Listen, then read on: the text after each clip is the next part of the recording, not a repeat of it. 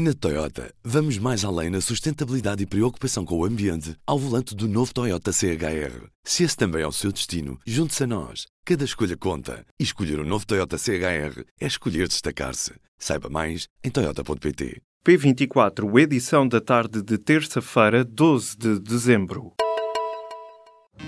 Apresentamos a nova gama de veículos híbridos plug-in.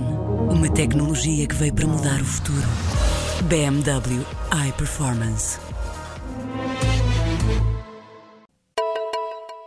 O secretário de Estado da Saúde, Manuel Delgado, demitiu-se. Já nesta terça-feira toma posse Rosa Zorrinho, quando passar meia hora depois das sete da tarde. Manuel Delgado deixa o Executivo na sequência das denúncias sobre a gestão da Associação Raríssimas, da qual foi consultor.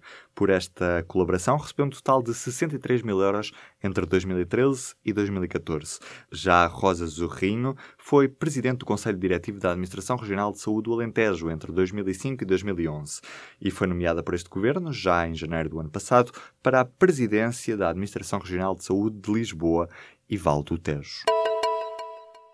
A presidente Raríssimas decidiu deixar o cargo na sequência da polémica gerada pelo alegado uso de dinheiros da Associação para Gastos Pessoais. Paula Brito e Costa sai depois do caso ter sido revelado no sábado passado pela TVI. Em declarações ao Expresso, nesta terça-feira, Paula Brito Costa disse vítima de uma cabala muito bem feita. O secretário de Estado da Saúde, Manuel Delegado, que foi consultora da Raríssimas, também está de saída do governo depois de ter apresentado a demissão nesta terça-feira. Já há dois arguídos no caso dos incêndios de Pedrógão Grande. Depois de Mário Serol, que esteve à frente do combate aos incêndios de Pedrógão, também o comandante dos bombeiros de Pedrógão Grande, Augusto Arnaud, foi constituído como arguído nesta terça-feira. É expectável que nas próximas horas sejam conhecidos mais nomes na condição de arguído, num processo que investiga o que aconteceu durante o incêndio que provocou 65 mortes no mês de junho. Os estudantes de Direito da Universidade de Lisboa fecharam a faculdade a cadeado na manhã desta terça-feira em protesto contra o processo de avaliação, mas entretanto, segundo avançou a agência Lusa, as portas foram reabertas pela PSP. Apesar de os cadeados terem sido retirados, os alunos mantiveram-se em frente às portas, impedindo a entrada. Esta situação levou a polícia a retirar os estudantes à força, como descreve a Lusa. Na origem da manifestação, o presidente da Associação Académica da Faculdade de Direito fala em inúmeras situações de incumprimento por parte da direção da faculdade e da maioria do corpo docente em relação ao regulamento de avaliação e dos estudantes. O protesto tem uma duração prevista de pelo menos 24 horas, com os estudantes a afirmarem que se vão manter concentrados em frente à faculdade. O governo português vai avançar com a candidatura de António Vitorino para o cargo de Diretor-Geral da Organização Internacional para as Migrações. Esta instituição das Nações Unidas terá eleições em junho do próximo ano. A candidatura do antigo Ministro da Defesa português foi oficializada nesta segunda-feira, em Genebra. Licenciado em Direito e mestre em Ciências Jurídico-Políticas, António Vitorino tem 60 anos e corre agora para o cargo de Diretor-Geral da OIM. A Igreja Universal do Reino de Deus disse nesta terça-feira que as acusações de tráfico de crianças portuguesas num lar em Lisboa são fruto de uma campanha difamatória e mentirosa. Em comunicado, a Igreja Brasileira afirmou que a investigação realizada pela TVI baseia-se no depoimento falso de um antigo bispo que teria sido expulso da Igreja por conduta imprópria. A mesma Igreja adiantou ainda que vai apresentar várias ações contra a TVI. A estação de televisão portuguesa iniciou nesta segunda-feira a exibição de uma série de reportagens, O Segredo dos Deuses, na qual noticia que a Igreja Universal do Reino de Deus esteve relacionada ao rapto e a um esquema de adoção ilegal de crianças portuguesas. Entretanto, o Ministério Público Português anunciou que abriu um inquérito sobre o caso.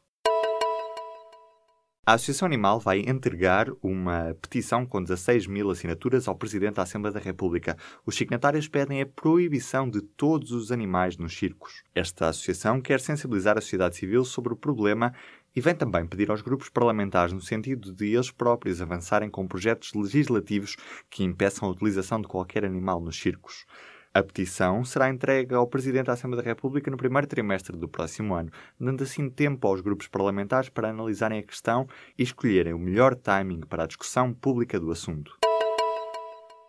A administração da Alta Europa comunicou aos trabalhadores nesta terça-feira a intenção de avançar unilateralmente com um novo horário de produção. A empresa quer avançar já em janeiro para um esquema de 17 turnos semanais, apesar da rejeição de dois pré-acordos negociados previamente com a Comissão de Trabalhadores. Embora se trate de um acordo imposto unilateralmente, a administração da fábrica de Palmela promete pagar os sábados a dobrar, uma das principais reivindicações dos trabalhadores. Este pagamento dos sábados pode ainda ser acrescido de mais 25%, caso sejam cumpridos os objetivos de produção trimestrais. O novo horário deve ficar em vigor até ao mês de agosto de 2018, portanto, agosto do próximo ano. Depois, a Auto Europa promete discutir o período após agosto com a Comissão de Trabalhadores. Já na manhã desta terça-feira, a Comissão reúne-se com a administração, avança o ECO. Portugal pode vir a perder um ou mais dos 21 lugares de deputado no Parlamento Europeu. O aviso chega de Paulo Rangel, vice-presidente do Partido Popular Europeu. O assunto da redistribuição dos lugares de eurodeputado, como resultado do Brexit, é um dos mais polémicos em estudo nas instâncias europeias. A forma como será feita essa redistribuição ainda não foi decidida.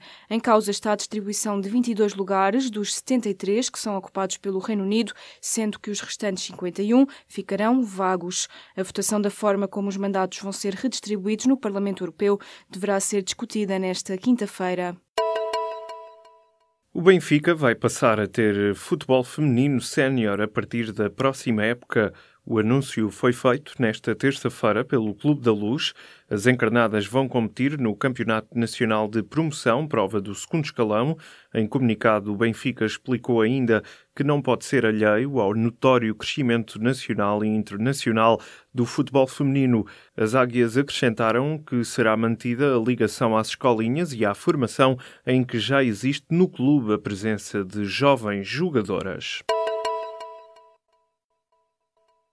Na Toyota, vamos mais além na sustentabilidade e preocupação com o ambiente ao volante do novo Toyota CHR. Se esse também é o seu destino, junte-se a nós. Cada escolha conta. E escolher o um novo Toyota CHR é escolher destacar-se. Saiba mais em Toyota.pt.